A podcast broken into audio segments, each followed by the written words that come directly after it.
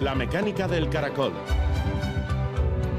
Un programa de ciencia, tecnología e historia con Eva Caballero.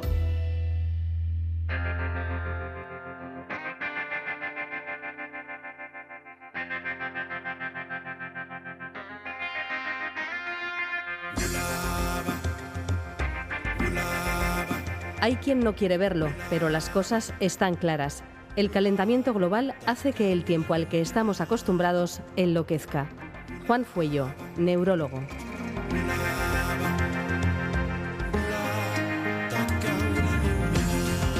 Gabón, la Organización Meteorológica Mundial declaró ayer martes el inicio de las condiciones que desencadenan el fenómeno conocido como el Niño en el Pacífico tropical.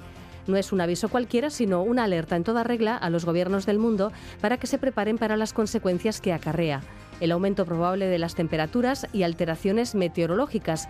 Cabe esperar que aumente la frecuencia e intensidad de eventos extremos como olas de calor y sequías en unas zonas y precipitaciones torrenciales en otras. Es la primera vez en siete años que se dan estas condiciones, que se espera continúen durante la segunda mitad del año y probablemente durante 2024. En 2016, con el anterior niño, se batieron récords de temperatura. La OMM cree que en este próximo ciclo estos datos podrían incluso superarse. De hecho, en este sentido, la Agencia del Clima de Estados Unidos ha alertado de que las temperaturas promedio de la Tierra esta semana han sido las más calurosas registradas hasta el momento. El 3 de julio se superó la barrera de 17 grados Celsius de temperatura media global en superficie y este récord se superó de nuevo el martes 4 de julio hasta situarse en el entorno de los 17,2 grados. Hoy contamos en la primera parte del programa con la meteoróloga de Euskalmet, Oninche Salazar, para hablar sobre el fenómeno del niño y sus efectos. Después nos acompaña el pianista Josuo Quiñena, que nos presenta el curso de verano de la Universidad del País Vasco dedicado a una de las figuras más relevantes de la cultura vasca en el siglo XX, Aita Donostia, una persona con múltiples facetas, sacerdote capuchino, músico, compositor de vanguardia en el París de los años 20, folclorista. A su trabajo, por ejemplo, debemos la recopilación de un cancionero vasco con más de 3.500 melodías. El curso Aita Donostia, las múltiples facetas de un vasco universal, está previsto para los días 26 y 27 de julio en la capital guipuzcoana. Y ahora que se aproximan los Sanfermines, nos hacemos eco de la puesta en marcha de un chatbot basado en inteligencia artificial puesto en marcha por el Turismo de Navarra. Enrique Rodal lo ha probado y nos va a contar qué tal funciona. Comenzamos. La mecánica del caracol. Ciencia para insomnes.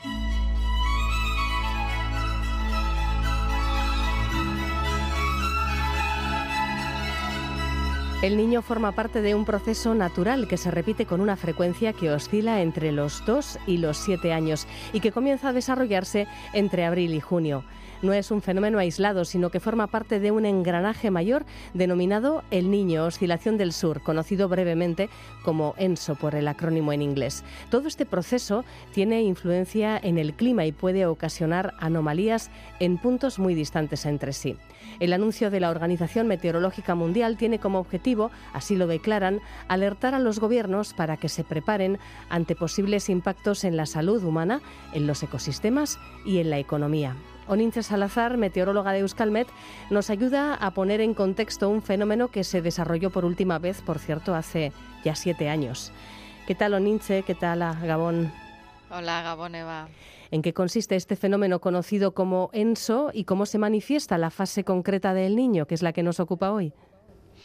Bueno, pues nos tenemos que situar en el Pacífico, en, la zona ecuatorial del Pacífico, imaginémonos en las costas frente a, Perú, en las costas peruanas, y ahí eh, lo que tiene que ocurrir para que se produzca el niño es que la temperatura media del agua superficial del océano sea mayor, porque normalmente eh, lo que tenemos, mm, digamos, eh, de una manera mm, habitual son los vientos alíseos, que lo que hacen es transportar, digamos, el agua cálida del este hacia el oeste, hacia la zona de Indonesia, etcétera, transportan el, el agua cálida de la superficie y frente a las costas peruanas aflora el, agua más fría, que es lo que generalmente les, les aporta más eh, productos de pesca. Y lo que ocurre con el niño es que en lugar de tener esas aguas frías, los vientos alisios puede ocurrir o que se debiliten o que se inviertan, es decir, que ya no vayan de este a oeste, sino que lo contrario de oeste a este, y que por lo tanto ese agua cálida superficial que tendría que irse desplazando hacia otras zonas del Pacífico se queda, digamos, más retenida frente a las costas peruanas, de manera que haya la temperatura media de la superficie del agua sube. Em, estas fechas se hicieron la última valoración el 14 de junio, la semana esa, y, y ha dado ya casi, llega a ser un grado, mm, a estar un grado por encima de la media. De manera que mm, este aviso de la Organización Meteorológica Mundial llega después de realizar observaciones oceánicas y atmosféricas, que son las que apuntan a la presencia de estas condiciones. Ya mm, hacen el aviso porque ya han visto que, bueno, pues que parece mm, inevitable. Sí, se empieza a manifestar eh, primeramente con la temperatura superficial del agua. Ahí empiezan a ver que, empieza a subir eh, respecto a los valores medios. Se sigue monitorizando, se sigue observando lo que está ocurriendo porque después lo que tiene que haber es un acoplamiento entre atmósfera y, océano. Porque el fenómeno del niño eh, realmente es un fenómeno de, digamos, de acoplamiento entre, porque empieza, ya hemos hablado del viento alíseo como con los vientos alisios cómo, cómo afectan después a, qué temperatura tengamos en el océano. Pero después también este calentamiento de los océanos lo que luego hace es empezar a notarse en la atmósfera. Por eso eh, el fenómeno del niño eh, cuando se empieza a observar, pues ya preocupa porque tiene efectos climáticos en diferentes partes del mundo. Es cierto que, no todos los niños son iguales, son idénticos, cada año puede venir cuando llega de forma diferente y por lo tanto, por lo tanto también se ha observado que cada vez que ocurre el niño las consecuencias varían algo porque no es el único, hay más condicionantes. Pero lo que eh, ahora falta por confirmar aproximadamente en un mes o así, falta por confirmar que esos cambios que se están produciendo en la temperatura del agua superficial van a empezar a notarse ya en la circulación atmosférica. ¿Y qué tipo de efectos tiene en el clima el niño? ¿Y, en qué zonas del mundo? Porque son efectos realmente amplios a lo largo y ancho de los continentes. Sí, los más predecibles eh, son en unas zonas del planeta eh, condiciones más húmedas, es decir, más precipitación, y en otras condiciones más secas. Digamos que eso es lo más predecible. ¿Dónde se esperan más precipitaciones, por lo tanto, más problemas eh, derivados de las inundaciones, etcétera? Pues en partes de América del Sur, también en el sur de Estados Unidos, en algunas zonas del cono de África, en Asia Central. Esas serían las, zonas, digamos, principales. Y zonas más secas, es decir, con, sequías prolongadas y, todo lo que lleva asociado eh, la problemática de una sequía, sobre todo se dejarían notar en Australia, en Indonesia, en algunas zonas de, América Central. Esas, como digo, las más predecibles y, añadiéndole a esa sería el aumento de la temperatura global del planeta, que eso no hay que olvidarlo. Es cierto que después, eh, como decía, cada niño, con cada niño, de las, eh, las, consecuencias también pueden ser más locales, eh, puede haber eh, diferentes consecuencias, pero las principales o las más predecibles serían esas. El aumento de las temperaturas que provoca este fenómeno puede ser de unas décimas y podemos sentir incluso la tentación ¿no? de decir solo unas décimas. La cuestión es que unas décimas de grado más en la temperatura media global pues ya suponen cambios apreciables, ¿no? Supone muchísimo, porque eso de hecho es lo que estamos notando, ¿no? Simplemente si dejamos al margen el fenómeno del niño, con, simplemente con el cambio climático que estamos experimentando, el calentamiento global, eh, de cuya responsabilidad evidentemente es nuestra, eh, ahí ya se ve esos pocos eh, mm, décimas de grado las consecuencias que está teniendo. Claro, ¿qué ocurre eh, esta vez con, la llegada del niño? Como decías, hace siete años fue el último el niño, fue en 2016, 2015-2016, y, y si, mm, bueno, echando mano de, datos, eh, tenemos que decir que el 2016 fue a nivel global, a nivel planetario, el año más cálido jamás registrado. ¿Por qué? Porque estamos añadiendo eh, al calentamiento global que ya se está produciendo y que ya sabemos que, está yendo a más, le añadimos un fenómeno del niño que de por sí ya hace aumentar la temperatura eh, global del planeta.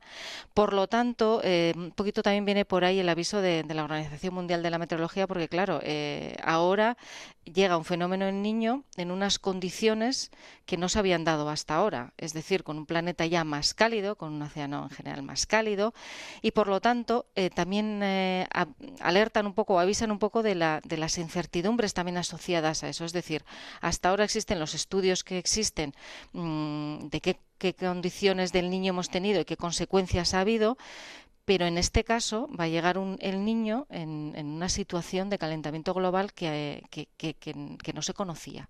Y por eso em, es posible que haya algunas otras consecuencias que ahora no seamos capaces de, predecir.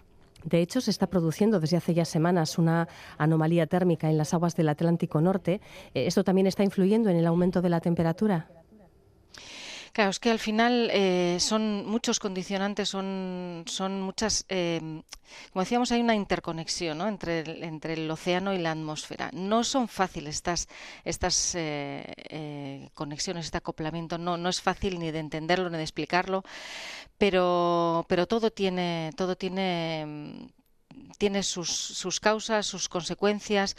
Eh, también se ve que, que, por ejemplo, con, cuando se está empezando a producir el niño, que es lo que, por lo menos ese calentamiento de, del agua superficial en el Pacífico ecuatorial, eh, el patrón atmosférico, como te decía, también eh, se va a ver afectado. Eso es lo que, se, lo que falta por confirmarse. Pero ya se empiezan a, notar algunas situaciones como lo que estábamos, digamos, hemos estado viviendo estos, este último mes de junio. ¿no? Y es que em, con, el, fenómeno del niño se espera, por ejemplo, una mayor frecuencia, vamos a, localizarnos un poquito más cerquita, aquí en Europa, se espera una mayor frecuencia eh, en las situaciones en las que el anticiclón, en lugar de estar donde está colocado ahora, que es la zona de las Azores, esté más al norte. Eh, lo que llamamos una situación un poco de bloqueo. Y eso lo que favorece es que en la península entren más borrascas y entren, por lo tanto, más situaciones que nos puedan dejar chubascos tormentosos. Fíjate cómo eh, podemos relacionar, eh, bueno, habrá que esperar a que, a que salgan más datos, a que, a que se pueda analizar de una manera más, más precisa, pero hay muchas consecuencias que puede tener, ya no tanto, como te decía antes, a nivel global, esas zonas del planeta que ya se, se supone que, tienen mayor probabilidad de que ocurra o inundaciones o sequías, sino que a nivel europeo y a nivel ya más península, por ejemplo, podemos empezar a, asociar. ¿La intensidad del niño de qué depende?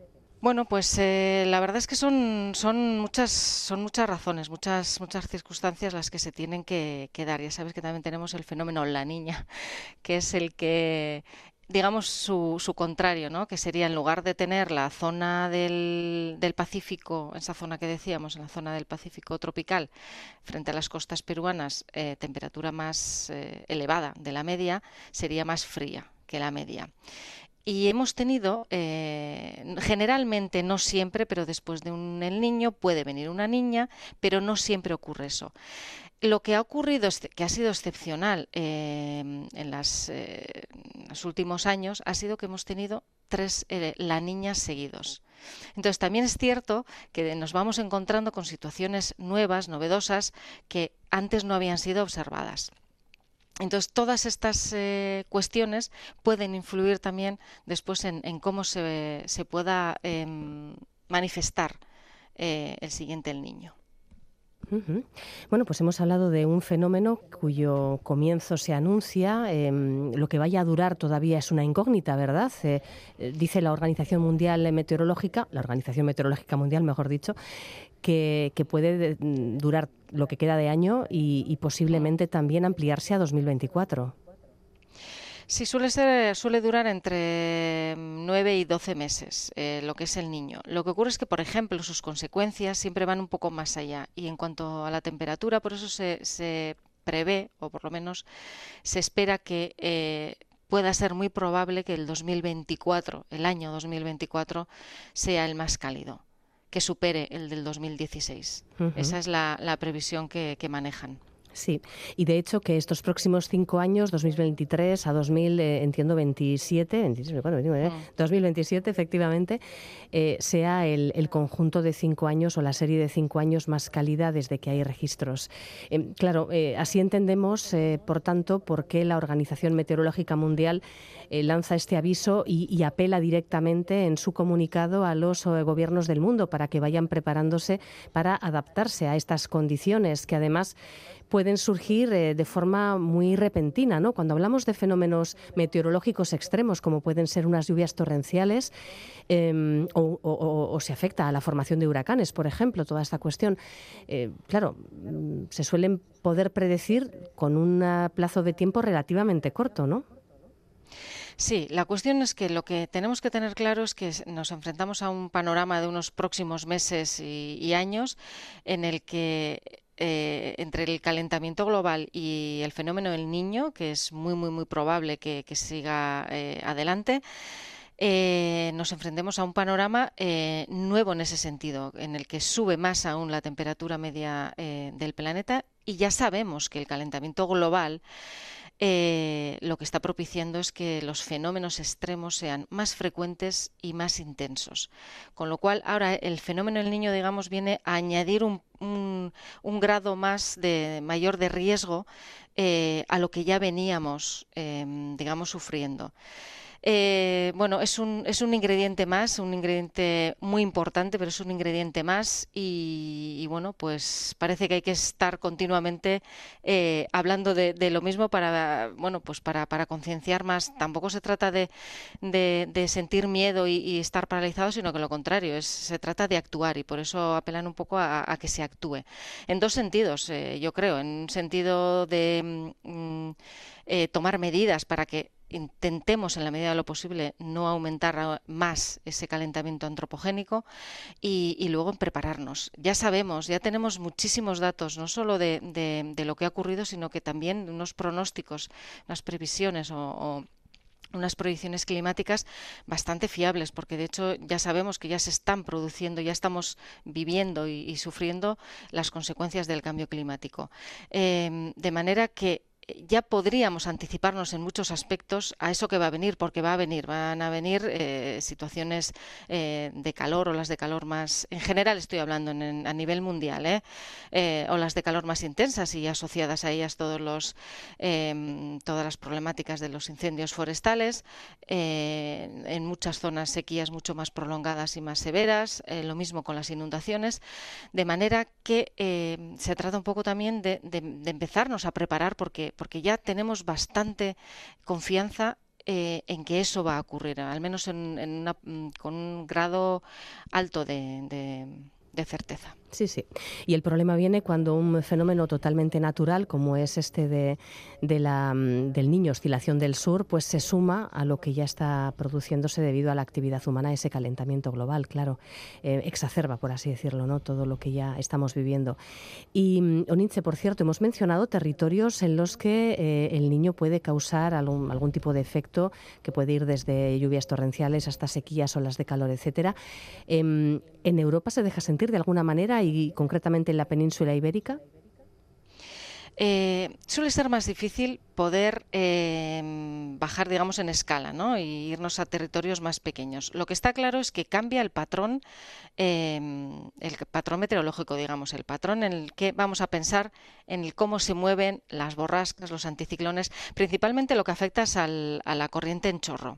Hemos dicho que es esa, hemos hablado alguna vez en, algún programa, es esa corriente, por ejemplo, que los aviones suelen aprovechar para, hacer los viajes más, más rápidos y, gastar menos combustible. una, eh, entonces, en principio lo que afecta eh, más directamente a esa corriente en chorro que es, eh, digamos, la fuente después de la formación de borrascas, etcétera. De manera que tenemos que pensar que lo que va a cambiar por entenderlo un poquito más claramente, es la posición o el movimiento de los anticiclones, las borrascas, y de ahí nos va a venir cambios, por ejemplo, tener más temporadas largas de, mm, ausencia de precipitaciones o temporadas más largas de, calor intenso.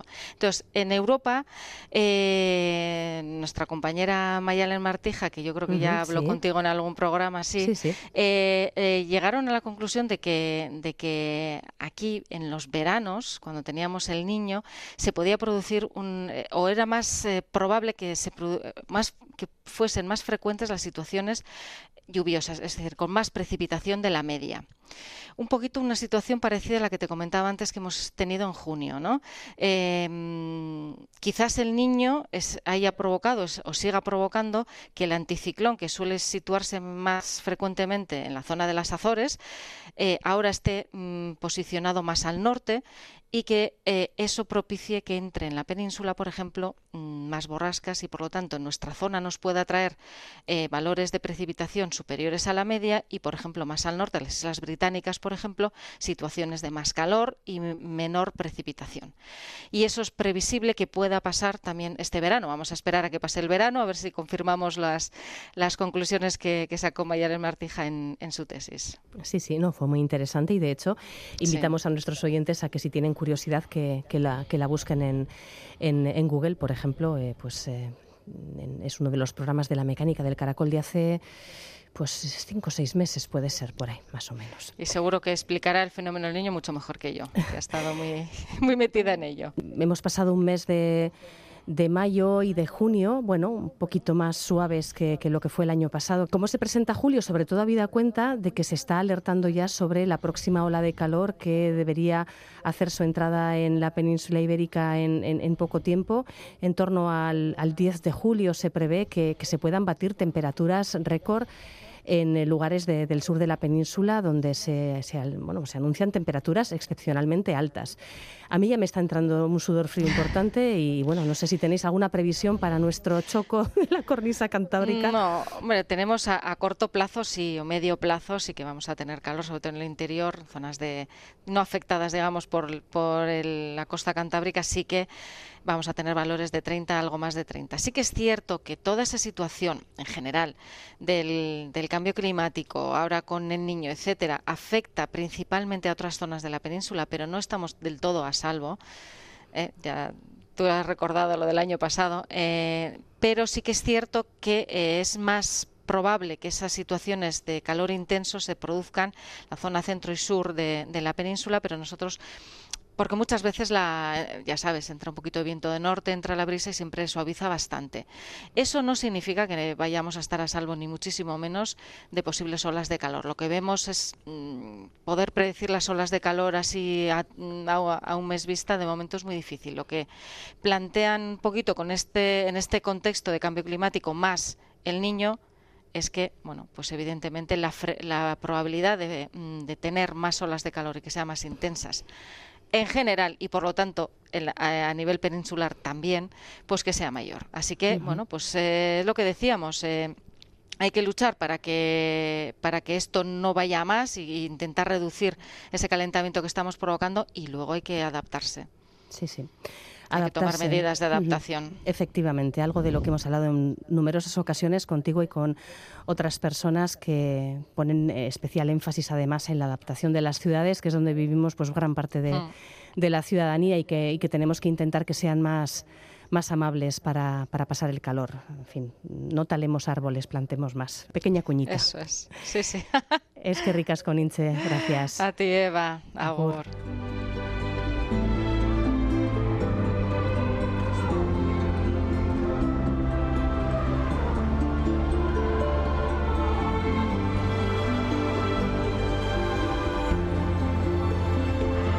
Zoológica.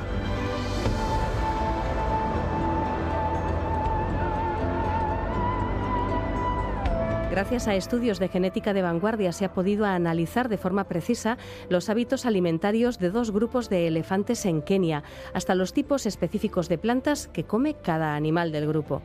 Al comprender mejor lo que come cada individuo, mejoran las posibilidades de gestionar mejor especies emblemáticas, no solo los elefantes, sino también rinocerontes y bisontes. El objetivo es garantizar su supervivencia y que sus poblaciones puedan crecer de forma sostenible. Una de las principales herramientas que han utilizado en la Universidad estadounidense de Brown permite identificar ADN vegetal en las heces y comparar luego los resultados con una biblioteca de códigos genéticos de plantas. Estos resultados se combinaron además con análisis de isótopos en los pelos de elefantes que también revelan información sobre la dieta. No hay mucha investigación sobre lo que comen los elefantes. Estos animales son difíciles y peligrosos de observar de cerca. Se desplazan largas distancias, se alimentan sobre todo de noche y en matorrales espesos y muchas de las plantas de las que se alimentan son bastante pequeñas. Así que su comida puede ser casi imposible de identificar a simple vista, incluso para una persona experta en botánica. Este estudio revela que los elefantes comen plantas muy diferentes. Incluso miembros de una misma familia que buscaban comida juntos en un mismo día comían vegetales distintos. Este estudio contribuye a resolver, por cierto, una paradoja clásica de la ecología de la fauna salvaje. Si aparentemente todos los elefantes comieran las mismas plantas, porque siguen comiendo juntos y por lo tanto compitiendo por los mismos recursos? Bueno, pues la respuesta es que los elefantes varían su dieta en función no solo de lo que tienen a mano, sino también de sus gustos y de sus necesidades fisiológicas. Por ejemplo, una elefanta preñada puede tener necesidades diferentes en distintos momentos de su gestación. Estos hallazgos, como comentaba antes, pueden ofrecer valiosas ideas a los biólogos dedicados a la conservación de animales en peligro.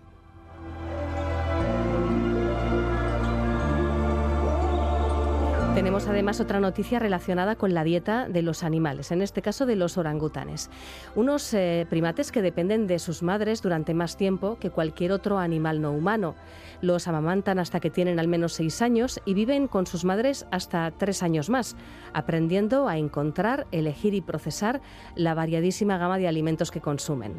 Pues bien, los orangutanes macho emigran a otras zonas tras independizarse, mientras que las hembras tienden a, acercarse, a asentarse cerca de su natal. Ahora un equipo internacional de autores ha demostrado que los orangutanes machos migrantes, los que han abandonado a sus madres y viven lejos de sus lugares de origen, aprenden a conocer los alimentos en su nuevo entorno, espiando a los lugareños. 30 años de observaciones de 152 orangutanes en Sumatra y Borneo revelan este comportamiento de aprendizaje social. Por lo general, los orangutanes que observaban de cerca al modelo mostraban signos de seguir sus acciones con movimientos de la cabeza, lo que indica un interés atento. Los autores de este estudio creen que esta capacidad de sobrevivir aprendiendo de los demás es probablemente ancestral en nuestro linaje de homínidos. El último ancestro común que compartimos con los orangutanes vivió hace entre 12 y 14 millones de años, así que sin duda se trata de un comportamiento extremadamente antiguo.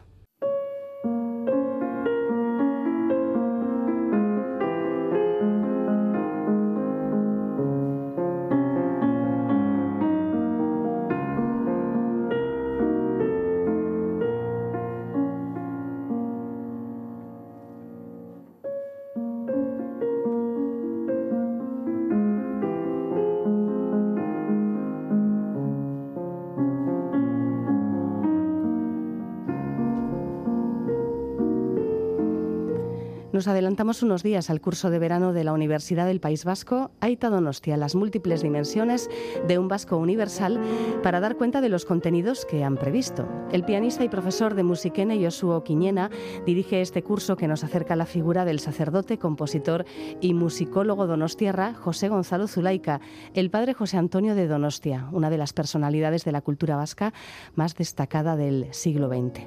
Nos acompaña Josuo Quiñena. ¿Qué tal, Gabón? Buenas noches. Gabón, ¿qué tal? Gabón Josu. ¿Qué tema estamos escuchando? Pues estamos escuchando Oñácez, uno de los preludios vascos de Aita Donostia que más ha trascendido, más conocidos y que nace por la labor científica y folclorista de Aita Donostia. Él tenía eh, la pasión por recopilar melodías de folclore, fundamentalmente folclore vasco, y en 1911 en Ciga, un pequeño pueblo del Baztán, recopiló esta melodía que luego tan exquisitamente armonizó para piano. Podemos ponernos eh, en contexto histórico. Aita Donostia nace en 1886 en la capital guipuzcoana y fallece en 1956. Una vida muy fructífera, una pasión por la cultura que, tiene diversas derivadas. Em, antes de, hablar de, su trabajo, si te parece, hablemos de la persona. Uy, la persona yo creo que es de una complejidad y de una riqueza que no es fácil concretarlo, pero yo creo que, que siguen quedando muchísimas eh, facetas, muchos aspectos todavía sin descubrir, pero lo que podemos decir de él es que era un apasionado de, del trabajo, del arte, de la cultura, de la ciencia y que fue un agente extraordinario en el contexto en el que le tocó vivir. ¿Cómo empezó su, su, afición por la música?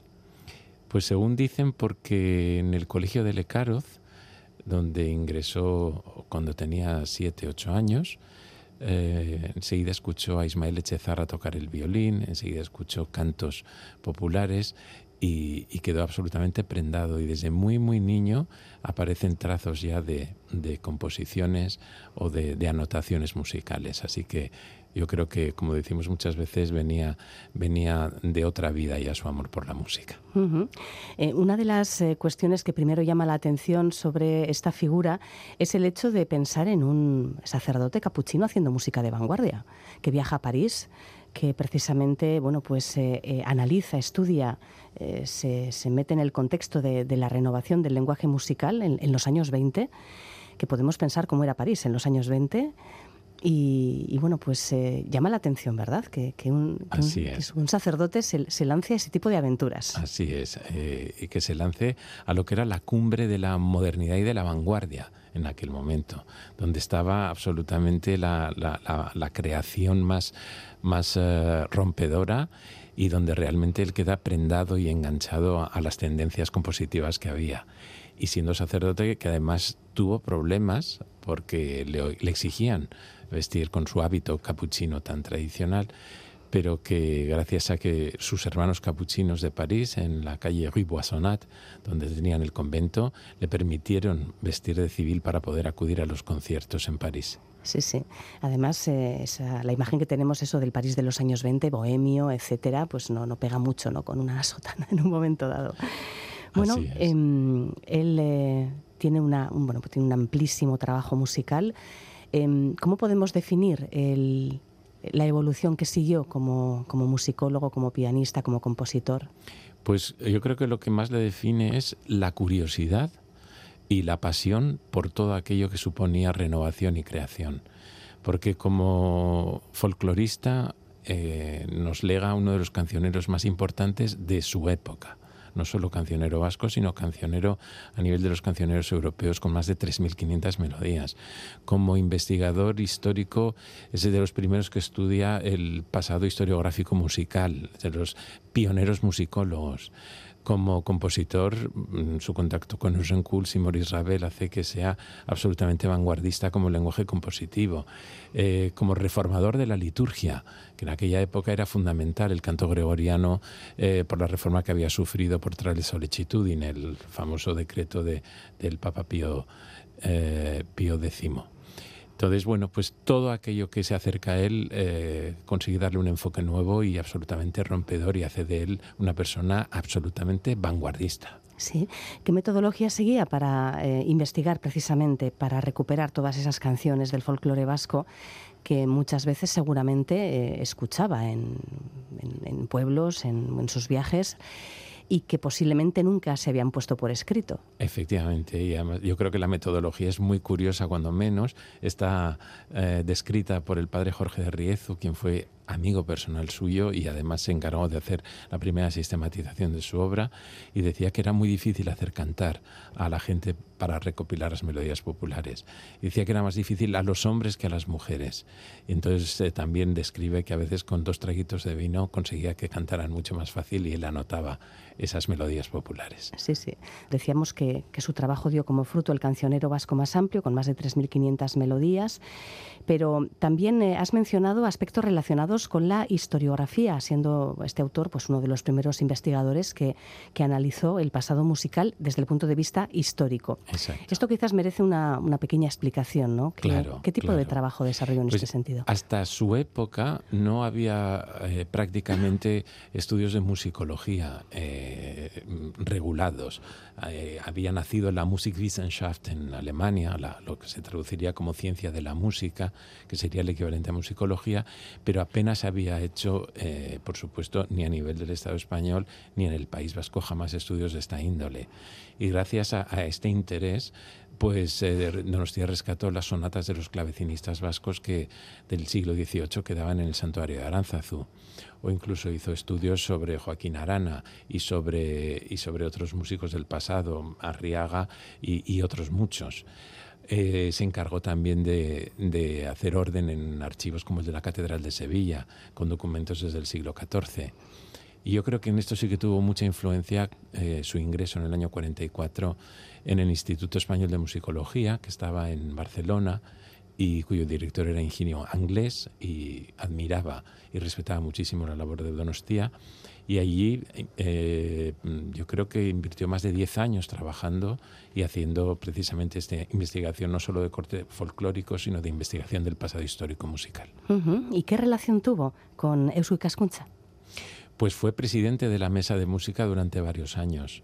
Ahí es muy bonito ver también cómo el Euskal Berpizkundea, ese movimiento tan, tan potente de renacimiento cultural vasco, eh, produce en cantidad de disciplinas un avance muy importante y en el caso de Aita Donostia pues eh, se produjo sistematizando lo que había sido todo aquello relacionado con, con la música, unas conferencias sobre la canción popular vasca, conferencias sobre la ópera vasca y muchísimos otros temas que, que enriquecieron notablemente el acervo cultural vasco. Sí, bueno, pues em, este curso de la Universidad de Verano ya tiene un título que nos, adentra en, las múltiples dimensiones de este vasco universal.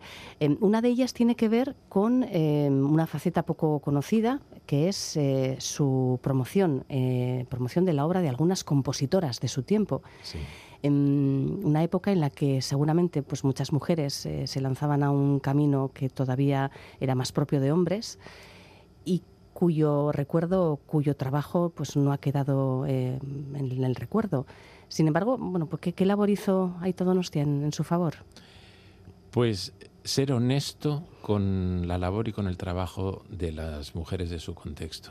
O sea, tenemos que pensar que la gran Emiliana de Zubeldia tenía que firmar con seudónimo porque no se le permitía componer y tenemos una conferencia de Aita Donostia explicando que realmente era una auténtica y verdadera compositora y artista porque había sabido incorporar las últimas tendencias del lenguaje neomodal e impresionista francés o su relación con la gran Marguerite Babayan, eh, una mujer discípula de, de Pauline Viardot, eh, y que había sido la transmisora de, ella era armenia, de la cultura armenia, era una gran cantante y junto con Donostia pues hacían conferencias que las ilustraba con ella.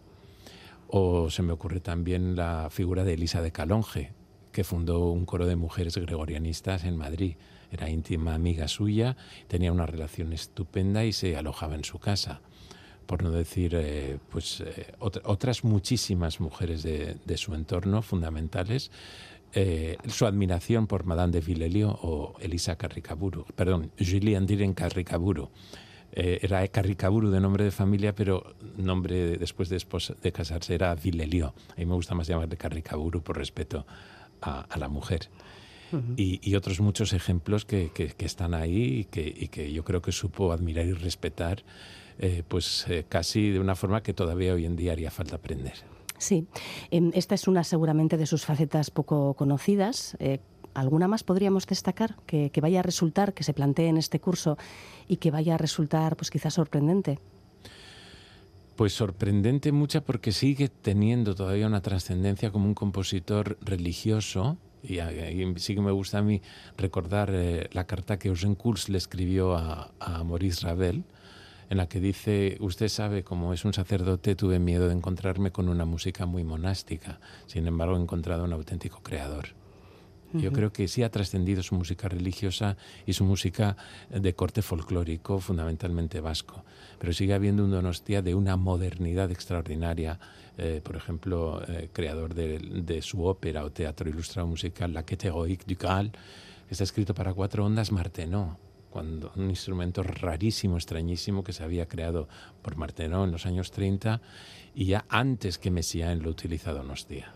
Sí, bueno, asociamos mucho eh, la música religiosa al, órgano, un instrumento que por otro lado no parece demasiado em, afable para las composiciones más modernas o más de vanguardia, ¿no? Em, en cierta manera cambió también las composiciones para este instrumento. Eh, se mantuvo muy, muy, muy estricto con la normativa de la Iglesia, puesto que eh, el reglamento Tre Solicitudine prohibió cualquier otro instrumento en la Iglesia que no fuese el órgano. Y para él el órgano, eh, a pesar de que tiene obra para órgano solista, era un instrumento para acompañar a la liturgia. Y siempre lo trata con mucha exquisitez sin ningún tipo de, mm, floritura, sin ningún tipo de, de, engrandecimiento o de virtuosismo, porque para él era un sustento armónico para acompañar muy austeramente el canto litúrgico o el canto gregoriano. Así que aquí sí que se mantuvo dentro de, podríamos decir, de la ortodoxia más... Eh, Pero era una ortodoxia, si la vemos desde ahora, pero entonces era una reforma porque venían de, de, de, una música absolutamente italianizante, cuasi operística en la iglesia. Entonces, a través del cecilianismo y todas las corrientes del XIX, sí que fue una revolución volver a, a los modos medievales. En eso, en aquel contexto, yo creo que también fue renovador. Sí, sí.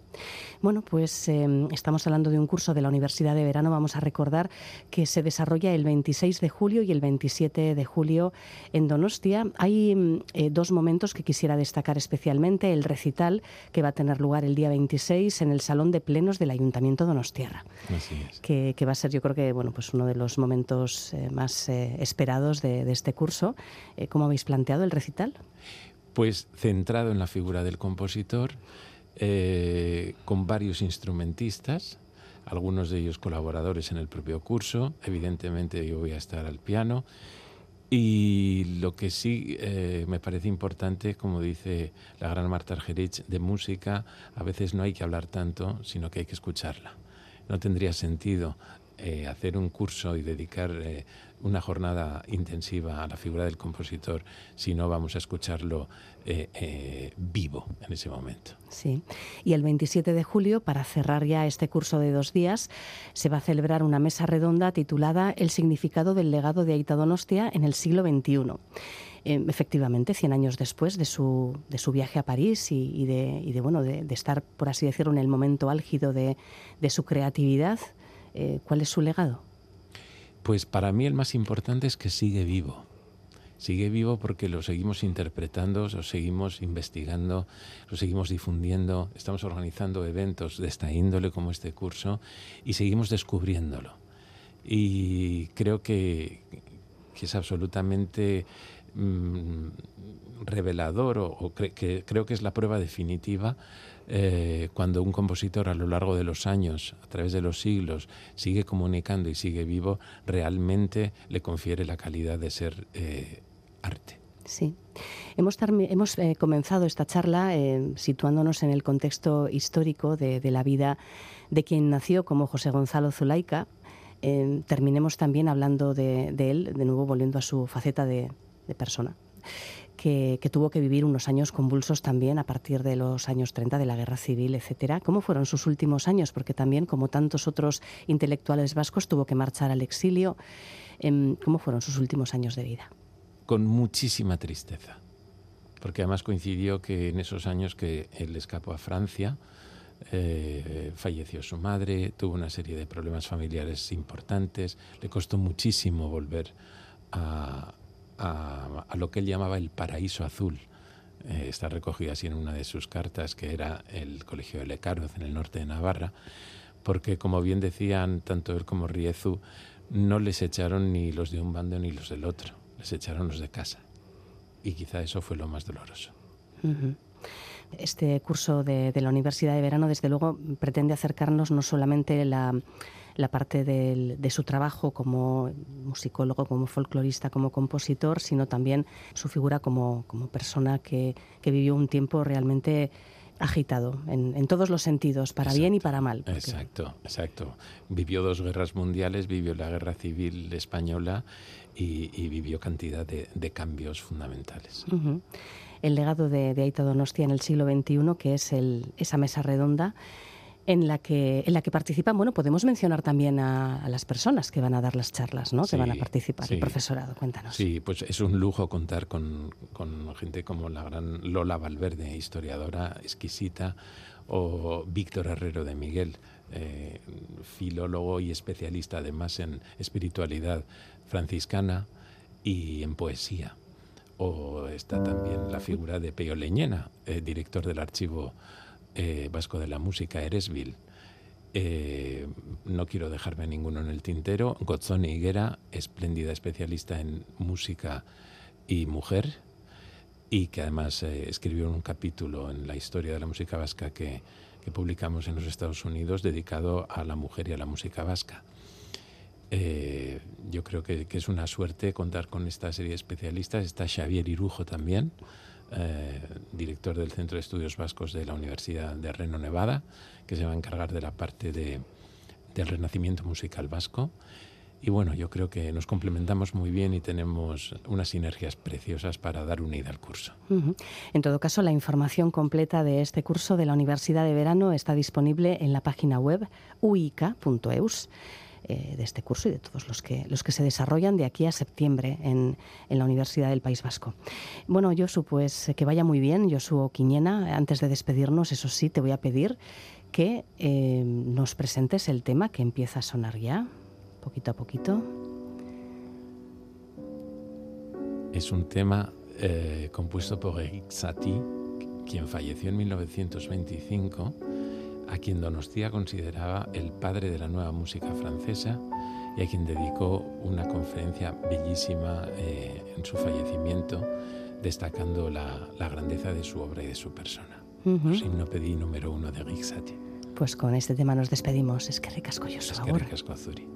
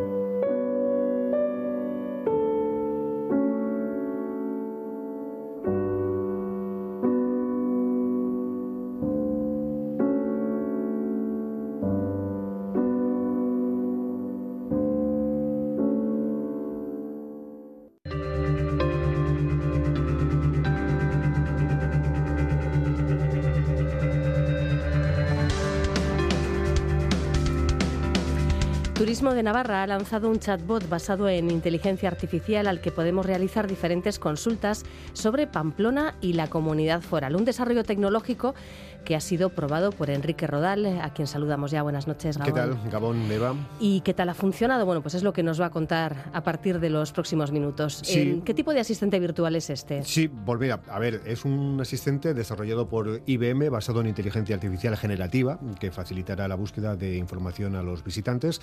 Al entrar en la web visitnavarra.es nos aparecerá una ventanita que se identificará como el chatbot Amaya. Ama IA. En esta ventanita pues podemos escribir las, las consultas que queramos. Y es similar a ChatGPT, pero no exactamente lo mismo, al menos en lo que se refiere a los datos de los que se alimenta. Efectivamente, al igual que ChatGPT, este asistente se basa en un sistema de IA generativa que ofrece respuestas originales a partir de datos existentes, pero en este caso se sirve únicamente de fuentes oficiales del Gobierno de Navarra y documentación propia elaborada especialmente para brindar este servicio, ofreciendo así mayores garantías en sus respuestas. Según sus desarrolladores, aunque aparentemente es un chatbot normal, dista mucho de ser así, ya que las respuestas no están preconstruidas, sino que están siendo creadas en tiempo real y atendiendo a un constante aprendizaje del sistema, lo que permite que su funcionalidad se incremente a medida que más personas lo, lo, vayamos utilizando. Claro, así que pregunta-respuesta y el sistema va aprendiendo. Bueno, Eso ¿y desde es. cuándo está disponible? Se puede utilizar desde ya mismo eh, este asistente virtual. Eso sí, va a estar solo disponible hasta el próximo 17 de julio, como decimos en la web, en visitnavarra.es, aprovechando que se trata de un periodo de gran afluencia de turistas, pues sobre todo con motivo de los Sanfermines. ¿no? Bueno, ¿y qué conclusiones sacas de las pruebas que has hecho? Bueno, pues mira, los impulsores comentan que ofrecen respuestas sobre aspectos turísticos como lugares a visitar y tiene la capacidad de proponer itinerarios personalizados, pero no responde a cuestiones sobre entes privados como precios o valoraciones de hoteles y restaurantes. A ver, no es del todo exacto porque le hemos preguntado, y estabas delante mío, eh, por los mejores bares de Pamplona y nos ha dado una lista de cinco bares concretos con, con nombres. Está un poco verde, bastante verde, tienes fallos o, o, incongruencias. Por ejemplo, le hemos preguntado cuántas calles tiene Pamplona y Amaya nos ha dicho que Pamplona tiene muchas calles, por lo que no hay un número exacto. Fíjate qué, qué respuesta. Ajá. Bueno, acaba de salir, por lo que tiene que ir mejorando poco a poco, aunque si solo va a estar disponible hasta el 17 de julio, mm, la verdad es que va a tener poco margen de tiempo para mejorar. Pero bueno. Sí, sí. Bueno, yo personalmente solo te he visto utilizarlo tres segundos, pero me da la sensación de que las preguntas tienen que ir muy enfocadas a temas relacionados con el turismo, con las visitas a Pamplona o Navarra, porque si te sales un poco de ese guion ya sí. quizás no, sí, a ver, no tiene documentación para responder. Obviamente ¿no? es un chat orientado a la comunidad foral, a Pamplona en este momento de San Fermines, entonces el enfoque de las preguntas tiene que ir, que ir por ahí por, para uh -huh. turistas despistados o para gente que quiera conocer un poco mejor el entorno en el que se mueve en Navarra, en la comunidad foral. Bueno, ¿y qué podemos eh, destacar también de, de este chatbot? Pues mira, contaros que se trata de una inteligencia artificial unimodal basada solo en archivos de, de, texto y trabaja en los cuatro idiomas en los que ofrece su información la web de Turismo de Navarra, en castellano, en euskera, en inglés y francés, aunque eso sí es capaz de responder en otros idiomas como árabe o danés, por ejemplo, mediante la generación de traducciones automáticas. Y en lo que respecta a la seguridad, importante, los impulsores han explicado que los datos están protegidos y que el chat no recogerá la información de quien hace la pregunta ni su geolocalización. Además, han indicado que desde el Gobierno de Navarra se han implementado medidas de seguridad tanto para el acceso a los servicios como para la configuración de la interfaz. El chatbot Amaya está disponible en la página web visitnavarra.es hasta el 17 de julio. Si la experiencia va bien, bueno, pues quizás se convierta en, en un asistente virtual ya mmm, permanente en un momento sí, dado. Eso es, animar a la gente, como dices, visitnavarra.es, que lo pruebe y bueno, y si nos quieren hacer llegar sus opiniones, pues las compartimos. Pues aquí estamos. Muy Gracias, bien. Enrique. A ti. Agur. Take a picture to remember this by. You'll never hold all the details in your mind. Filling your head with superfluous facts. Pushing out what you're never getting back. Con esta recomendación de Enrique Rodal nos despedimos hasta mañana. Ya sabéis que podéis seguir nuestros contenidos en nuestra página web eitv.eus barra la mecánica del caracol. Agur.